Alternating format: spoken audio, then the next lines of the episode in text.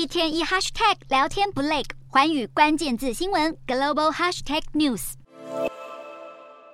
中国应届毕业生目前面临的求职困境。二零二三年对岸的全国高校毕业生哦，预计达到了一千一百五十八万人，非常的多。此时此刻，算是中国受高等教育的人力资源相当丰富的一个人才大年。然而，中国到现在呢，都还没有走出 COVID-19 对经济还有社会打击的影响，许多的企业职缺开得越来越少。那同时间呢，又一下子有这么多的毕业生要共同竞争，可谓是地狱难度的一个求职季啊。所以很多人对未来的前途都感到迷茫。根据 BBC 的报道啊，二零二零年以来，中国青年失业率已经连续几年处在一个高位了。而官方六月公布的最新数据显示，今年五五月份的青年失业率哦，竟然达到了历史新高的百分之二十点八，相当于五个青年里面就有一位是家里蹲。而且疫情之后呢，中国政府针对房地产啦、教育培训、数位经济、金融或是娱乐等许多的行业，监管的力度变得又更强了，职务变得越来越少，也显示中国对于白领劳工的需求正在减少。